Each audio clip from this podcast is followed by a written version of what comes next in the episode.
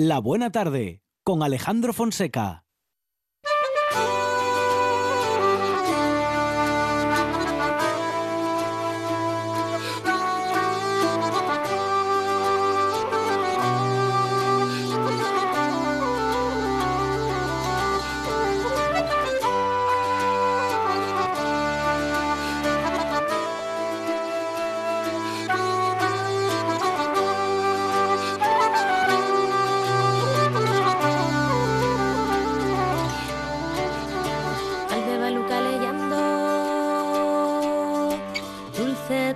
Soledad, hores que pasen descalces, sonrises, muertes na ciudad, alborada de algún brano, vives nun tiempo mellor, señalda de unos huellos, güey, mira ese otro color, promesas eternas, caricos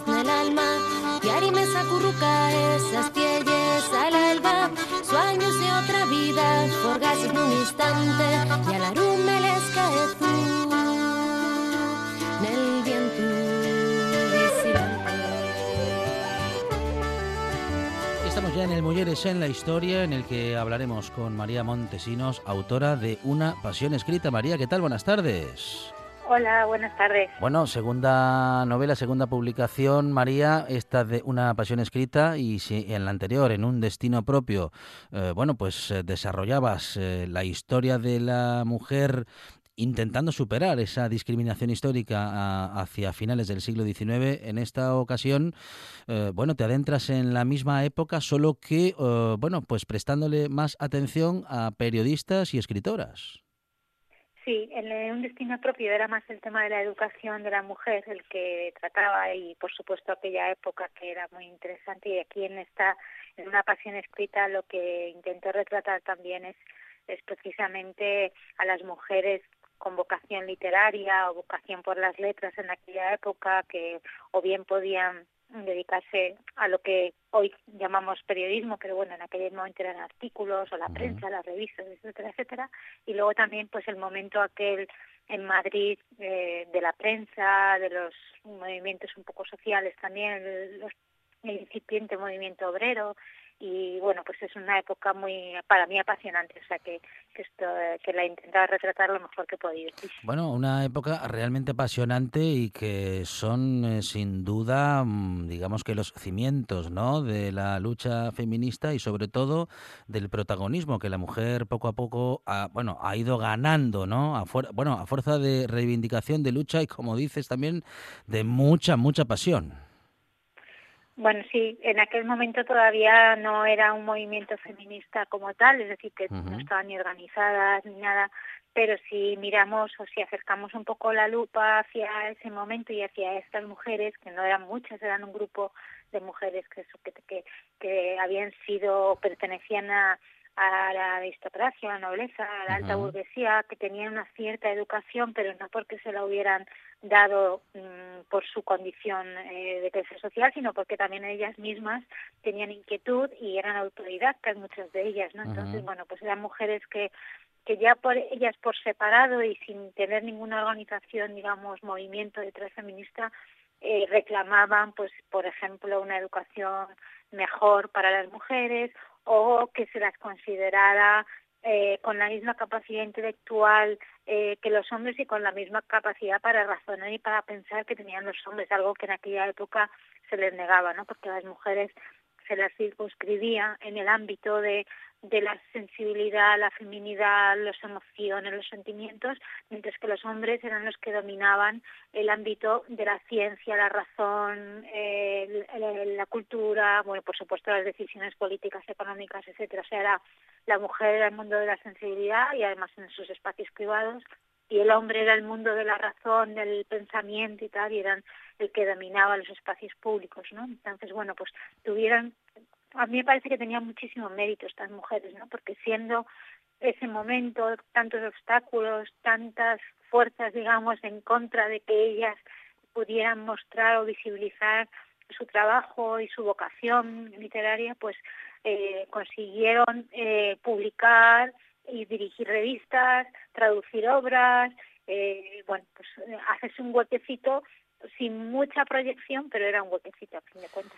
Porque por su posición social eh, sí que tenían, eh, María, acceso al conocimiento, pero no necesariamente les estaba destinado, o sea, les estaba destinada para ellas, ¿no? Es decir, eh, mm, aunque tuviesen acceso al conocimiento, no se esperaba de ellas que pudiesen ponerlo en práctica. Claro, es que era todo lo contrario. A las mujeres de aquella época se les negaba la educación y se les no es que se les negara el conocimiento, sino que, que se menospreciaba que una mujer que, que quisiera exhibir ese conocimiento o que tuviera inquietudes eh, literarias o, de cualquier tipo, eh, también científicas, etcétera, ¿no? Entonces, eh, realmente eh, una mujer que quisiera eh, leer, estudiar, etcétera, eh, alrededor los hombres la, la, criticaban, eh, le sometían al escarnio social, al, al menosprecio, ¿no? Porque al final no la consideraban una igual en ningún aspecto. Bueno, y justamente eh, te ocupas de ese repaso, bueno, a partir de un, eh, de un personaje, ¿no? Que recorre la novela y que, bueno, que te lleva a contar historias, bueno, historias basadas en hechos reales. Eh, ¿Victoria Velarde existió o es una protagonista de ficción? No, Victoria Velarde es una, es una personaje de ficción, igual que Diego Lebrija, que es el protagonista masculino, pero tanto ellos como otros personajes de ficción que también aparecen en la novela los he construido en base a personajes reales que, que existían en aquella época, ¿no? Entonces, mientras Victoria a lo mejor pues me he basado en coger rasgos y anécdotas o, o de, biografías de mujeres pues como Rosario Acuña, Matilde Cherner, eh, Ángela Grassi o Carolina Coronado, que ya existían en aquella época, y yo he ido cogiendo, o en la propia Concepción Arenal también, o en Pardo Bazán, por supuesto, ¿no? he ido cogiendo rasgos y, y anécdotas de, de, la vida de, de ellas para construir el personaje de Victoria y también, por supuesto, para ir luego repasando en, en la novela, en los cinco años que dura el, o el transcurso de la novela, pues eh, hechos que sí que son reales, como por ejemplo la, la lucha del Ateneo por por entrar en el Ateneo las mujeres, que es el que, que no le tenían prohibido y que no no se les permitía el acceso y Rosario Acuña como como bien refleja la novela pues fue la primera que, que pudo entrar y leer sus poemas no entonces bueno pues esas cosas que son reales pero bueno los personajes principales los he basado en, en personajes reales pero son ficticios igual que el de Diego que se basa en un periodista muy conocido en aquella época pero que luego eh, no, no ha trascendido demasiado, que era Miguel Moya. Y cada vez que nos uh, adentramos en esta época y en la historia de las mujeres que querían no solamente acceder a la cultura, sino que también desarrollar su oficio en ella o con ella, mm, nos, nos encontramos con que muchas mujeres para poder llegar, para poder estar y para poder publicar, tenían que, en fin, tenían que firmar como hombres, María. Sí, porque era la única forma que tenían de, de poder aparecer en, en, en los periódicos, por ejemplo, en las revistas, que eran los lugares que tenían dominados los hombres, ¿no? Entonces, como había esta esta imagen o, o negativa sobre las, la, las posibilidades de la mujer, que además ellas eh, cuando intentaban hablar o opinar sobre temas que eran considerados masculinos, pues también se les decía que pensaba como un hombre, por ejemplo, que era un insulto en aquella época, que eran unos cerebritos que eh, eran mm, habían perdido su feminidad eh, y también se interpretaba como que rechazaban a lo mejor el matrimonio, los hijos, el marido, todo esto. Entonces, realmente para para superar o para evitar todas estas críticas y esta que había en aquella sociedad, bueno, pues lo que tenían diferentes estrategias y una de ellas pues era efectivamente publicar con seudónimo que lo hicieron varias de ellas, ¿no? En aquel momento también se utilizaba mucho el seudónimo, yo creo que más que ahora en la prensa, pero bueno, las mujeres lo utilizaban para esconderse, ocultarse cuando tenían que escribir artículos que a lo mejor se consideraban un poquito más masculinos o de temas más masculinos que los que ellas podían escribir. Historias apasionantes la que, las que nos podemos encontrar en una pasión escrita em, que recorre la, historia de mujeres literatas del siglo XIX, en especial escritoras y periodistas. Bueno, como decía muy bien María, el, concepto de periodismo aún no existía como tal, pero sí el de escribir y el de publicar en algunos medios de comunicación que sí que ya existían. Eh, lo que no existía, claro, era mm, bueno un lugar para la mujer, algo que todavía hoy sigue sin existir del todo, María, pero bueno, afortunadamente las cosas han cambiado. Eso sí, no han cambiado solas. Bueno, no han cambiado solas y están cambiando, más que, más que han cambiado, vamos a decir, están cambiando todavía y esperemos que, que sí que sigan adelante, ¿no? Entonces, de aquella época hasta ahora nos ha costado casi más de un siglo eh, conseguir lo que lo que tenemos ahora y, lo que falta, ¿no? Pero, en ello estamos y efectivamente en aquel momento las mujeres no, no tenían ningún lugar en la redacción de los, de los periódicos, existían los periodistas pero eran hombres todos, con lo cual pues eh, que hoy en día podamos hablar de mujeres periodistas que, que, que sobresalen y que ocupan lugares eh, que antes quizás solo estaban pensados por los hombres, pues es un gran logro, aunque nos haya costado tanto. Bueno, si te parece, antes de despedirnos, podemos recorrer la, la vida, la experiencia vital de una de esas mujeres, de Carolina Coronado. Mm, muy bien. Bueno, nos vamos a adentrarnos, vamos a adentrarnos en, eh, bueno, en algunos detalles de su vida. ¿Quién, quién fue Carolina Coronado, María? Bueno, pues Carolina Coronado fue una mujer que fue era de, de, de Badajoz, de, Almendalejo, de, de principios del siglo XIX más bien, porque ya cuando aparece en la novela, ella ya es una de las, de las más veteranas, de las más, digamos, ancianas de, de las mujeres escritoras que, que están junto con Victoria ¿no? en la novela. Y Carolina Coronado eh, en aquel momento, bueno, pues eh, se empezó dedicándose a, la poesía y tuvo éxito muy pronto, muy joven. Entonces, bueno, pues era de las que en aquel momento se llamaba escritoras isabelinas, porque eran una serie de escritoras como Ángela Grassi, que también aparece en la novela, o Faustina Sáez, o, la propia eh, eh Pilar Sinuel, todas ellas son mujeres de más edad que se movían en el, en el entorno de la reina Isabel II durante, bueno, pues a mediados de a mediados de siglo, ¿no? Entonces Carolina Coronado eh, era una mujer que es muy interesante porque eh, además ella además de ser eh, poeta y novelista y escritora, o sea que se dedicó a las a las letras eh, en su vida, eh, también era una mujer que tenía un lado liberal, digamos por así decirlo, involucró en causas como por ejemplo en la lucha abolicionista de la esclavitud, que es algo que también aparece en la novela, ayudaba, ayudó en la época de la Revolución de la Gloriesa y, posteriormente a, algunos progresistas que, que fueron perseguidos, es decir, una mujer que tenía ese lado también de compromiso social, aparte de su dedicación eh, a las letras. Luego, también es verdad eh, que creó, bueno, otra cosa que importante de Carolina Coronado que también en, cierto modo es reflejada en la novela es que creó una red de escritoras a su alrededor.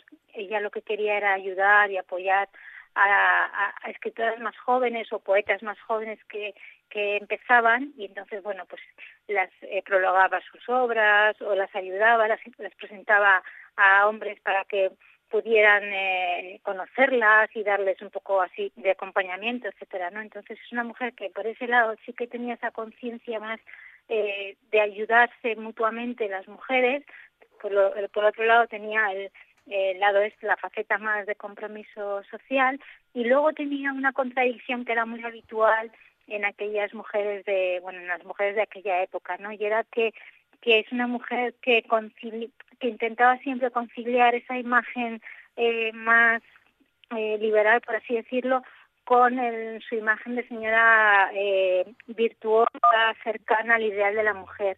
Todas las escritoras, o muchas de las escritoras de aquella época, eran mujeres que tenían que vivir con esa contradicción entre su vocación literaria, que suponía un cierto eh, inconformismo en la sociedad que les había tocado vivir, con eh, la apariencia de ser una mujer, eh, pues eso, un ángel del hogar, como la uh con el papel de esposa, madre, eh, y Ángel del Hogar, que era con el que, con el que la sociedad las quería. Una, una lucha constante entre lo que querían para sí y lo que se esperaba socialmente de ellas. Claro, y ellas tenían, a mí me parece que tenían muchísimo mérito porque al final tenían que estar siempre luchando internamente entre lo que a ellas les gustaba, su vocación, etcétera, y lo que tenían que aparentar y escribir, porque al final también en sus obras eh, tenían que reflejar un mundo que eh, la domesticidad esta burguesa, el, eh, también un poco la tradición religiosa católica de la época. Entonces, en el momento en el que eh, se salían en sus novelas o en sus obras de esas ideas, pues ya se las calificaba de inmorales, ¿no? Entonces siempre tenían que estar un poco conciliando y negociando con la sociedad hasta dónde podían ellas llegar y, y, exponerse, ¿no? entonces, bueno, pues todas tienen mucho mérito y Carolina Coronado, que, que podía a lo mejor pues como se esperaba, a lo mejor algunos esperaban de ellas que, pudiera, por esa exposición que tenía relevante en la sociedad, porque realmente luego vivió en Madrid y tuvo, se casó con, con una persona de la Embajada de Estados Unidos en Madrid, con el, con el secretario, y, y, tuvo relaciones con muchos políticos y literarios de la época, en su casa se hacían muchas tertulias, etcétera, pues pensaba que a lo mejor se esperaba de ella que pudiera eh, tener un discurso un poquito más feminista, pero la realidad es que no, ella, ella mantuvo siempre un poco esa imagen de mujer virtuosa, eh, tradicional, conservadora en cierto modo, eh, que, bueno pues es el que, que, ha trascendido ¿no? y porque se contenía o porque ella vamos a decir era realmente así digo respecto de esta mm, eh, estas reivindicaciones públicas que no se producían pues eh, yo diría que desde siempre fue bastante moderada en sus en sus eh, expresiones también literarias, ¿eh? porque sus poesías, su obra eh, estaban siempre muy marcadas dentro de este sentimentalismo, esta sensibilidad, eh, feminidad, etcétera, ¿no?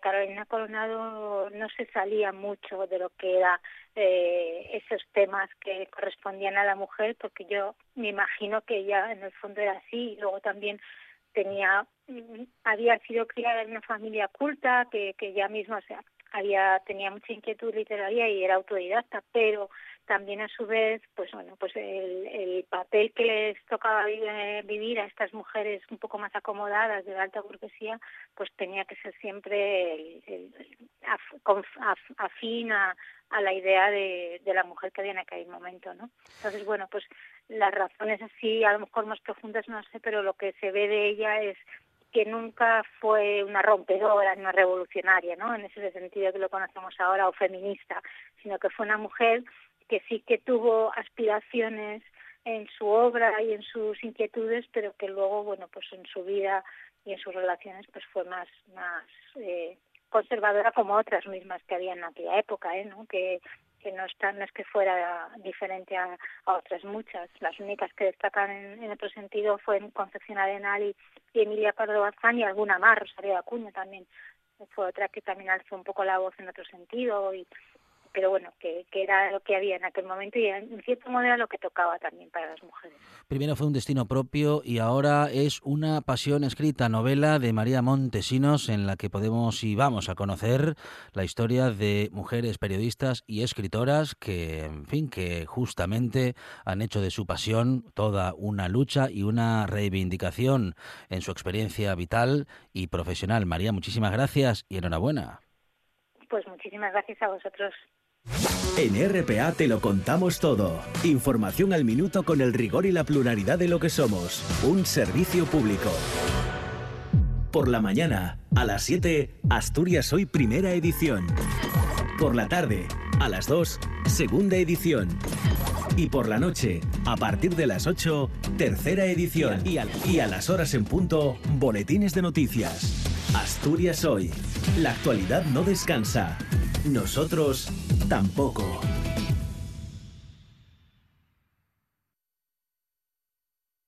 La buena tarde con Alejandro Fonseca.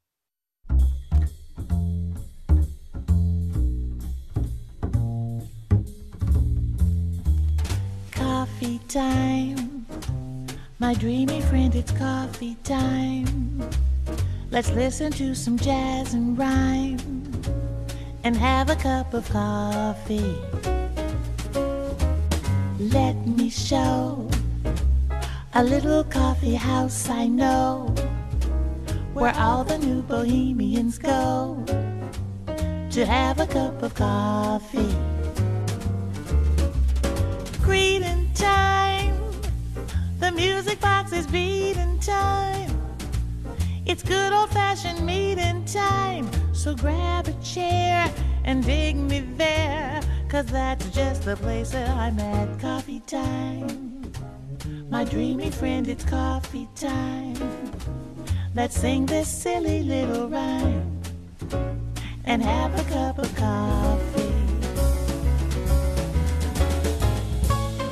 Nuestro café para dos de hoy contamos con la presencia de un joven y entusiasta actor y cantante ayerano que sueña con protagonizar un musical y si cerramos los ojos mientras escuchamos su voz, prodigiosa voz por cierto, nos lo podemos imaginar en Cats, en All the Jazz o en El Hombre de la Mancha, Chu, Chu Serrano, ¿qué tal? Buenas tardes. Hola, buenas tardes. Bueno, qué género maravilloso, ¿no? El del, el del musical, bueno, maravilloso y difícil.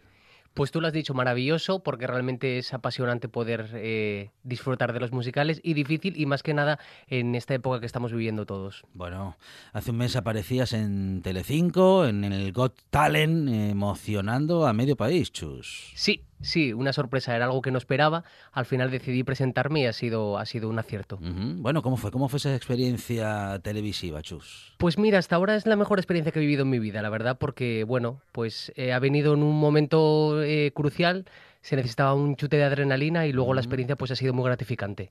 Bueno, un momento que sonaba así.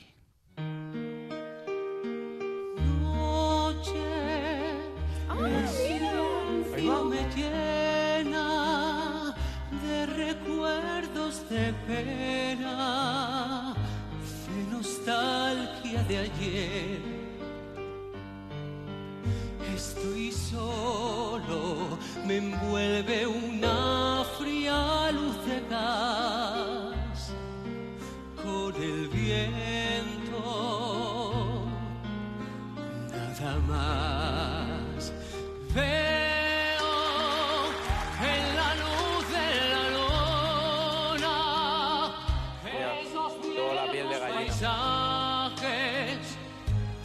De mi vida de ayer. Y recuerdo caricias que no fueron amor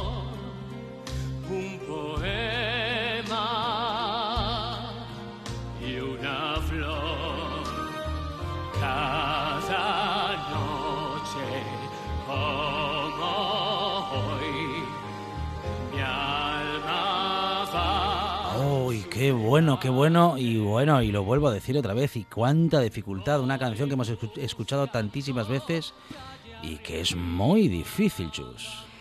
Sí, eh, a ver, está muy, la he trabajado bastante, por eso la he elegido, porque tenía confianza, pero sí es verdad que tiene, bueno, tiene su dificultad.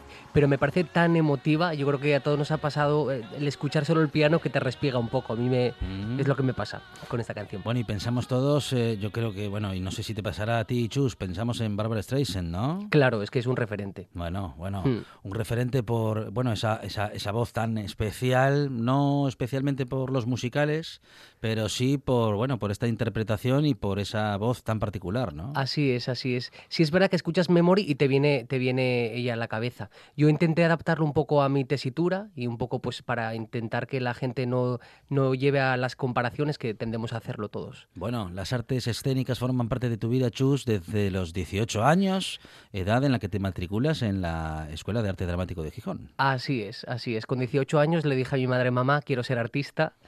Y, y mi familia pues me dijeron, bueno, pues si es lo que te gusta, pues nosotros te animamos. Y a día de hoy, vamos, es lo mejor que he hecho. Ujú.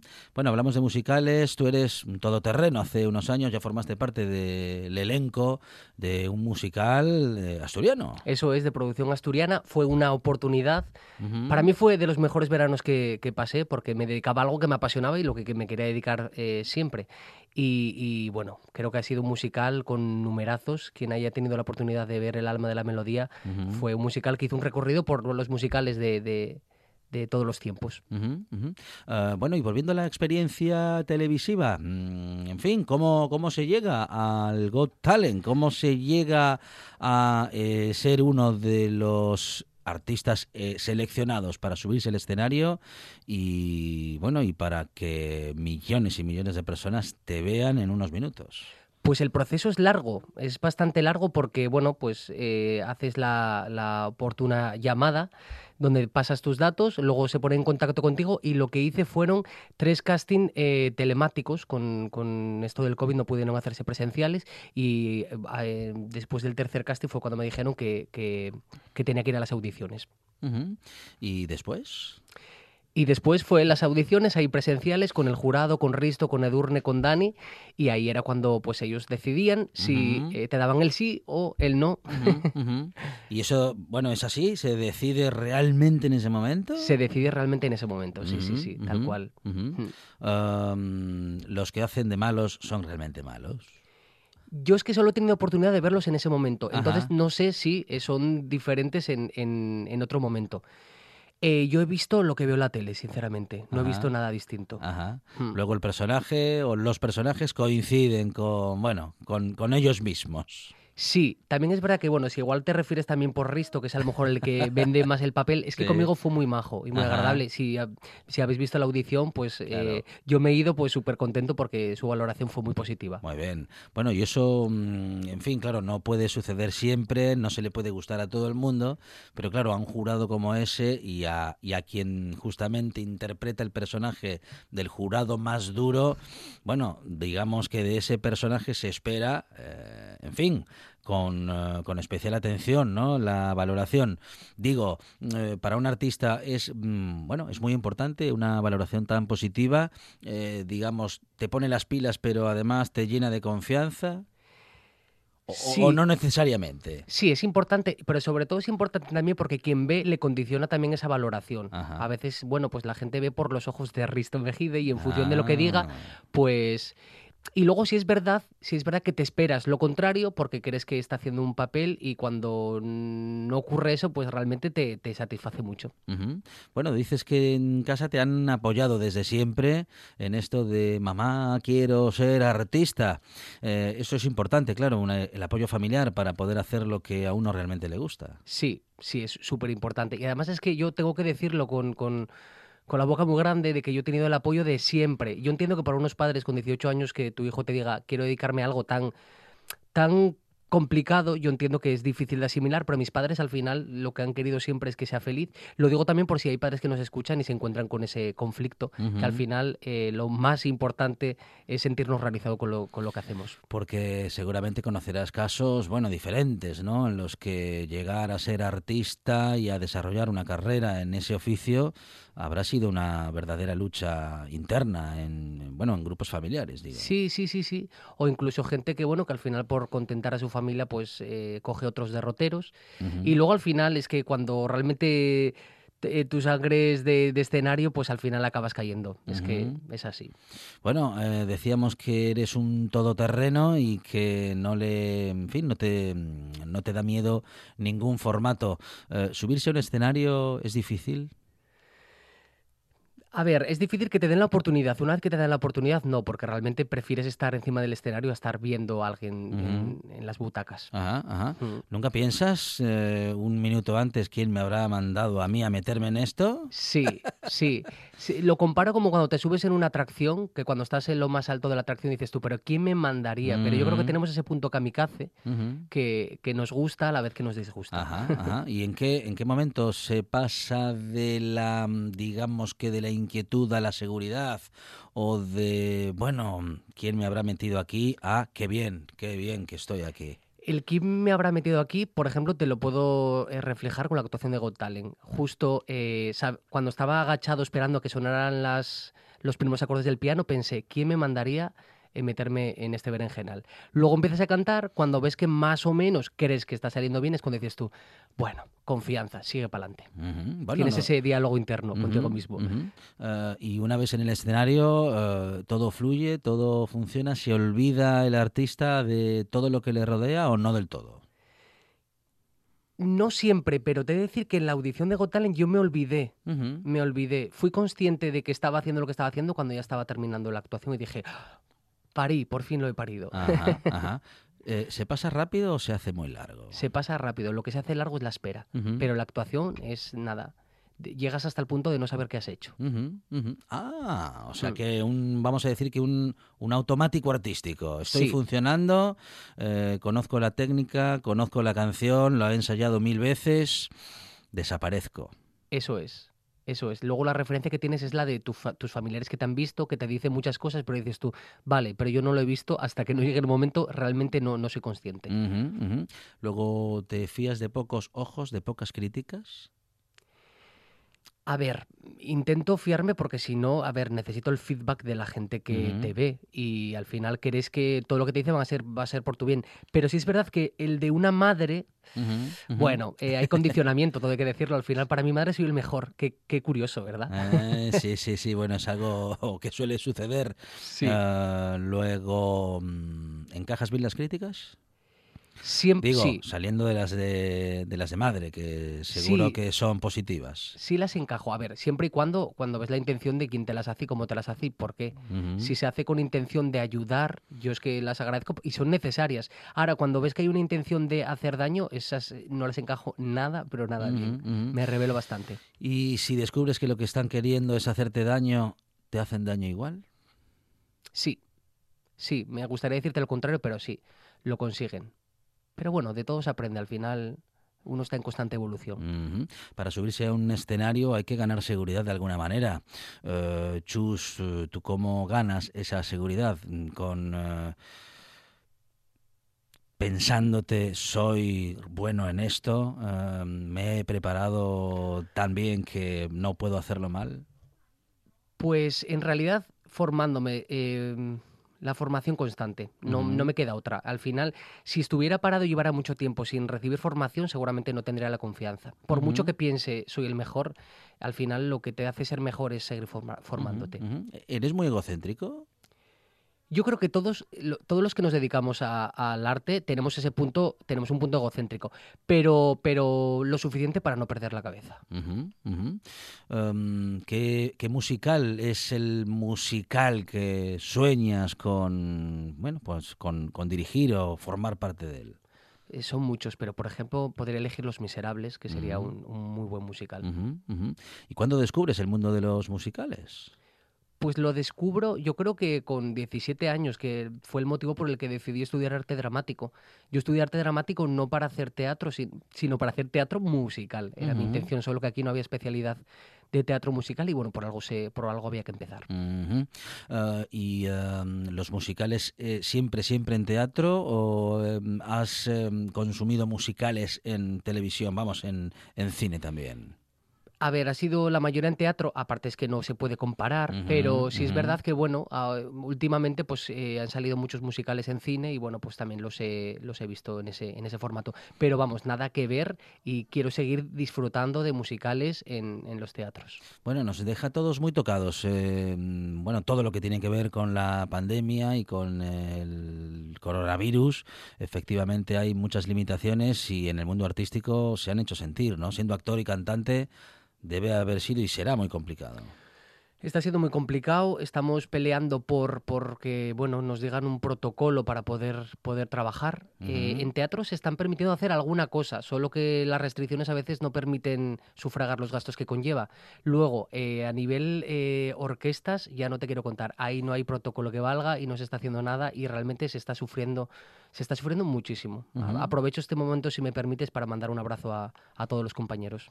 Bueno, claro que sí, decíamos eh, lo de todoterreno con razón, actor, presentador y cantante. Acabas de mencionar a las orquestas en las Mm. que, bueno, como, como cantante eh, también participas y, bueno, eh, el cantante de una orquesta también se convierte en un presentador. Porque prácticamente hay que llevar el espectáculo adelante y, eh, bueno, pues hacer que todo funcione, ¿no? Sí, sí, sí, sí, más que presentador, casi como animador. Animador, animador. Eso es, sí, sí, tienes que mantener la, la energía bastante, bastante elevada para que bueno la gente que esté pues esté conectada con la orquesta y que esté disfrutando de- del espectáculo pero ahora mismo llevamos un año sin poder trabajar sin poder hacer nada incluso yo sé que mucha gente que nos está escuchando está deseando y necesitando un poco alguna fistuca de Prau lo necesitamos y, y Mm. algo eh, representativo nuestro y no tenemos Bueno, y mientras tanto, eh, te podemos ver también eh, participando en la TPA, ¿verdad? Sí, sí, sí, ahí estamos en, ahí estamos en diferentes formatos. Estuvimos hace poco en la batalla de, de OP y ahora hay alguna sorpresa que no puedo adelantar todavía, pero algo va a haber dentro de Ah, muy muy poco. bien, muy bien, muy bien. No, si es sorpresa, vamos a, vamos a esperar a que se produzca, ya que todo se confirme en todo caso, pero bueno, será sorpresa y seguro que lo podremos contar en esta buena tarde. Bueno, en la radio somos un poquito atracadores, chus, y nos gustaría, bueno, pues aprovecharnos de tu magnífica voz. ¿Nos podrías cantar un, un cachito, un cachín del, del sueño imposible? eh, Venga, me Del hombre parece- de la mancha. Me parece muy bien. Bueno, eh, está con nosotros en este Café para Dos Chus Serrano, todo un artista en La Buena Tarde. Soñar, lo imposible soñar, vencer al invicto rival, sufrir el dolor insufrible, morir por un noble ideal, saber enmendar el error, amar con pureza y bondad, creer en un sueño imposible, con fe una estrella alcanzar. Ese es mi afán y lo he de lograr. No importa el esfuerzo, no importa el lugar. Saldré a combatir y mi lema será defender la virtud aunque deba el infierno pisar. Porque sé que si logro ser fiel a tan noble ideal, dormirá mi alma en paz al llegar el instante final.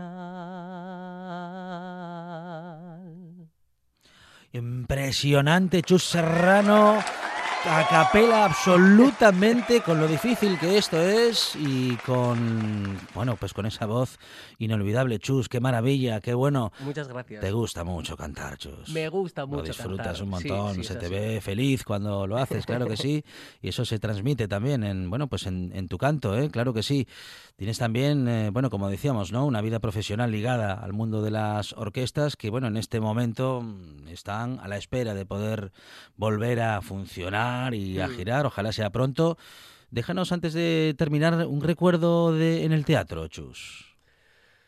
Pues un recuerdo en el teatro, el recuerdo que tengo es del último espectáculo que hice que se llamaba Romerías Varietés, que hacíamos un recorrido por la música de revista. Y, y tengo recuerdo de mi compañera de mi compañera Ana Morán, que es una buena compañera de batallas, y es mi último recuerdo. ¿Un papel? ¿Un papel de, de- que hayas interpretado? Romeo. ¿Y una obra? el sueño de una noche de verano. Bueno, eh, ¿y qué le vas a pedir a la próxima primavera? Que al final ya está a la vuelta de la esquina. ¿eh? Pues lo que le pido, eh, salud, que es lo principal, y trabajo, quiero trabajar. Claro, eh, y es algo que todos los artistas eh, merecen poder hacer. Ojalá, ojalá que, bueno, en fin, que vengan tiempos en los que esto, bueno, pues sea una realidad. Mientras tanto, vamos a seguir contando en esta buena tarde lo que hacen nuestros queridos artistas en Asturias, como Chus Serrano, gran artista, eh, bueno, polifacético y con una voz eh, inolvidable. Chus, muchísimas gracias. Gracias a vosotros. vencer al invicto rival, sufrir el dolor insufrible, morir por un noble ideal. Una de vinilos al ajillo, dos de micros al cabrales, tres de cables afogados. Oído cocina. Carlos Novoa se cuela en las mejores cocinas del país Astur. De lunes a viernes, a las 11 de la noche, Oído Cocina con Carlos Novoa. La buena tarde con Alejandro Fonseca. Cruz Roja Asturias en la buena tarde.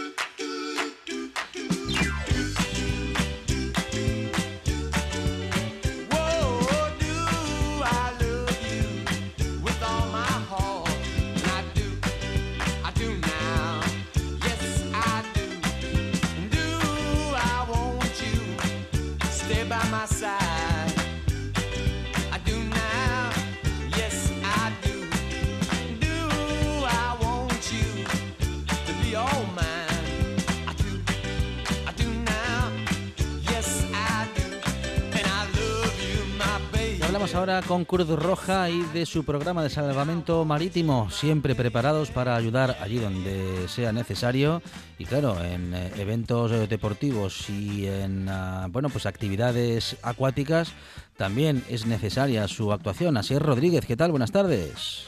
Hola, buenas tardes. Bueno, un programa Asier en el que siempre os mantenéis alerta ante cualquier emergencia.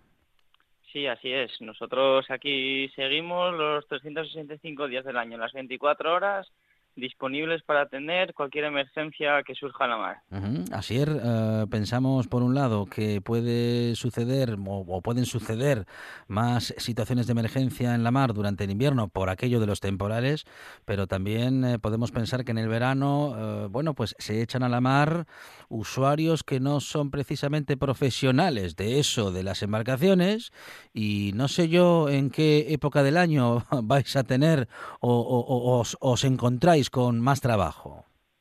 Bueno, las, la- las emergencias son muy diferentes en la época de verano que en la de invierno, ¿no? Como bien comentas, en invierno, pues eh, debido a los temporales y demás, pues tenemos otro tipo de emergencias. Hace poco eh, tuvimos que rescatar unos surfistas aquí cerca de, de la playa de San Lorenzo. Pero sí que es verdad que pues para la época de verano hay mucha gente que sale con sale con su barco. Entonces los problemas de motor y tipos de emergencias son los que solemos de tener en, en verano. Entonces, bueno, son muy dispares, pero al final eh, podemos llegar a, a- a todo. Bueno, ¿cómo habéis respondido durante esta pandemia, Asier? Pues mira, nosotros eh, seguimos eh, como el año pasado. Sí que es verdad que, bueno, hubo ahí ese énfasis durante la cuarentena donde, el, pues lógicamente, el confinamiento hizo que la gente no pudiera salir, eh, eh, bajaron un poco los números, pero la verdad que en, en global en 2020 fue muy, muy, muy parecido en el 2019, incluso en el 2018. Hace poco que estábamos eh, haciendo las memorias, pues, nos, nos sorprendimos de que es que los números son muy iguales. Porque claro, eh, una vez levantado el confinamiento, la gente ya volvió a salir a la mar, volvió a cometer imprudencias como siempre pasan en toda la época del año. Entonces, claro, eh, al final el número de emergencias para nosotros fue, fue muy igual. Ujú. O sea que digamos que se ha compensado eh, ese tiempo de poca o ninguna actividad con la oportunidad de volver a ella. Claro, en cuanto la gente pudo salir a la mar, cogió el barco y se hizo alta mar. Eh, los problemas vinieron y bueno, ahí estuvimos nosotros para solventar todo lo que fue pasando.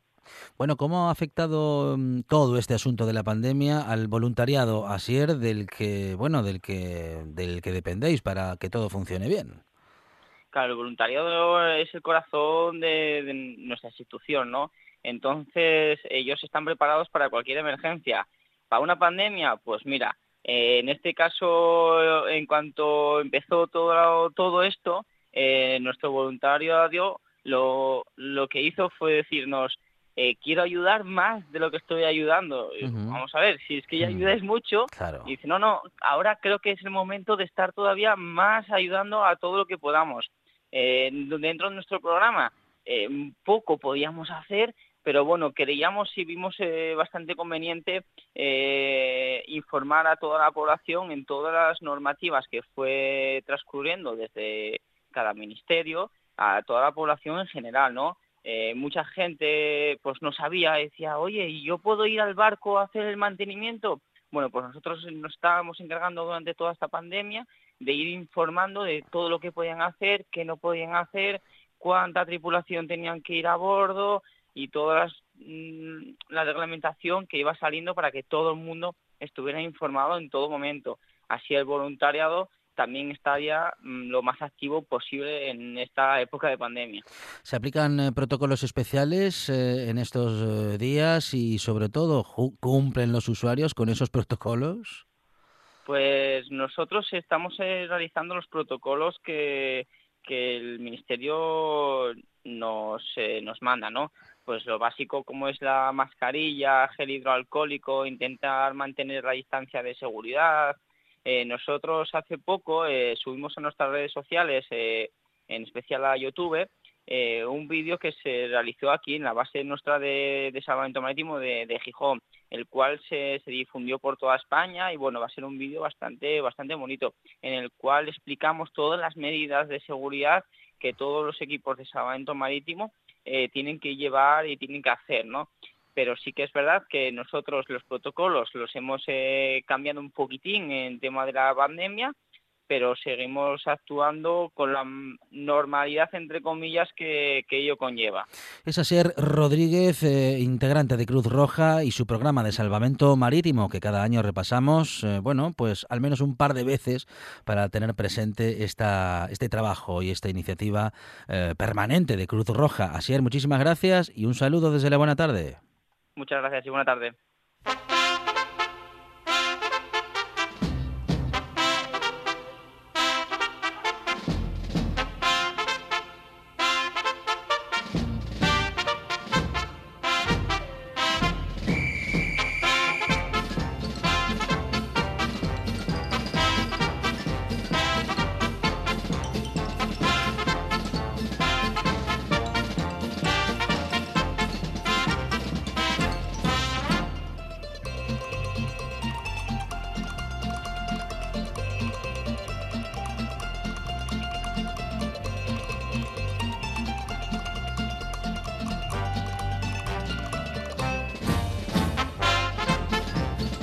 Qué barbaridad. Si es que me pone de buen humor. Bueno, no, no es que estuviese de mal humor antes, Yo pero... ya estoy bailando. Claro, con esto ya es que se viene uno arriba, ¿eh?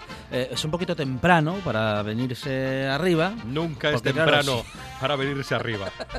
Porque si empecemos con tanto entusiasmo ahora, imagínense cuando lleguen las 11 de la noche vamos a estar agotados. Porque claro, a partir de esa hora vamos a escuchar esa sintonía y vamos a contagiarnos del buen humor y de la buena onda en la radio con una nueva edición de... Oído Cocina. En estreno y en... eh, bueno, en estreno digo a las 11 de la noche y en redifusión a las 6 de la mañana. Carlos Novoa, ¿qué tal? Buenas tardes. Hola, muy buenas tardes, saludos cordiales. Bueno, sí, todo- sí, sí, sí, todo muy rico, Le, ha- ¿no? le hace Sí, mucha ilusión sí, sí, sí. a Carlos estar a las 6 de la mañana, a las 11 de la noche, por supuesto, Sí. pero a las 6 Me levantando al país Astur. Me encanta, me encanta, me encanta, me encanta. ¿Sabéis cuáles son las dos frases eh, más eh, comentadas en el eh, año 2021? Ajá. La primera es, coño, ¿dónde está la mascarilla? ¡Ay! Sí. Ay, la la- segunda, gol de Mbappé.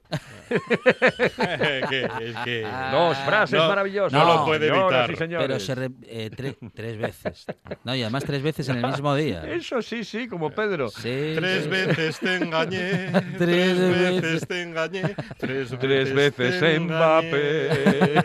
Ah, Lo bueno, siento, eh, lo siento. nada. Pero es, que como me tocáis es las lo- narices, Es lo que toca. como No, me tocáis las sí. narices a mí No. cuando palma el Madrid, Yo no, pues, yo no participo. lo mismo. Yo no participo. No, no, en- aquí, aquí de neutrales nada, hay que mojarse. no Tú participo. no eres neutral, porque tú eres del Barça. Hay o que sea, mojarse. Aunque te parezca Sí, mentira. no, pero no participo. Me siento colorada cuando me miras.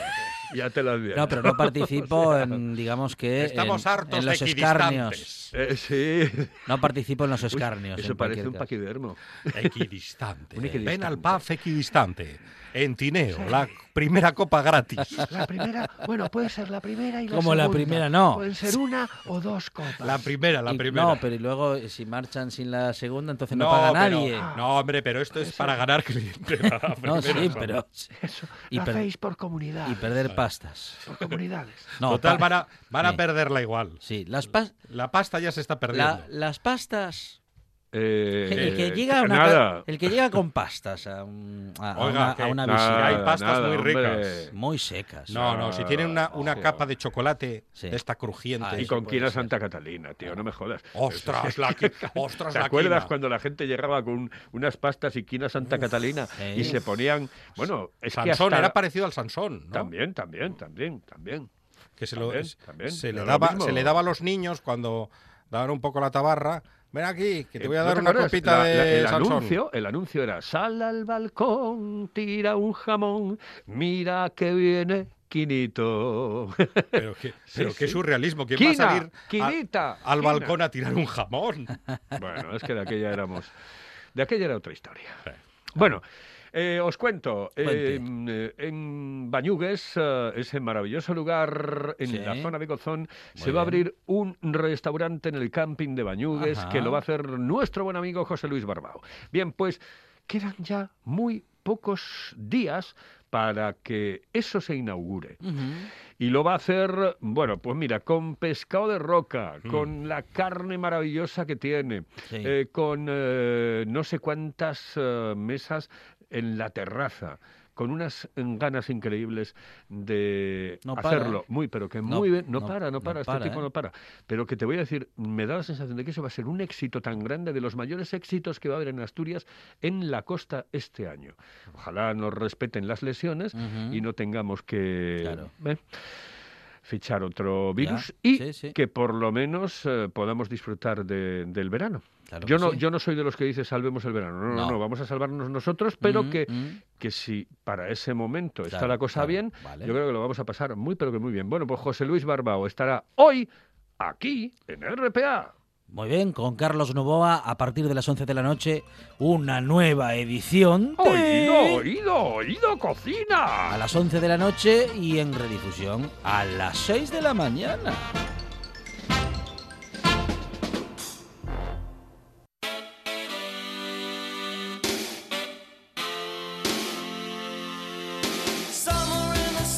Y mirando hacia atrás ah, vemos que hemos hecho cuatro horas de radio en, las que hemos tenido de todo, opiniones, todas las voces, buena música, recomendaciones literarias, bueno, en fin, lo que son cuatro horas de, de radio en las que se habla de todo y sobre todo hablamos de lo que pasa en Asturias, algo que vamos a volver a hacer mañana, eso sí, a partir de las 4 de la tarde. Claro, hay que estar escuchando la radio, hay que estar con RPA sintonizada. Mañana a partir de las 4 de la tarde, más buena tarde y más radio.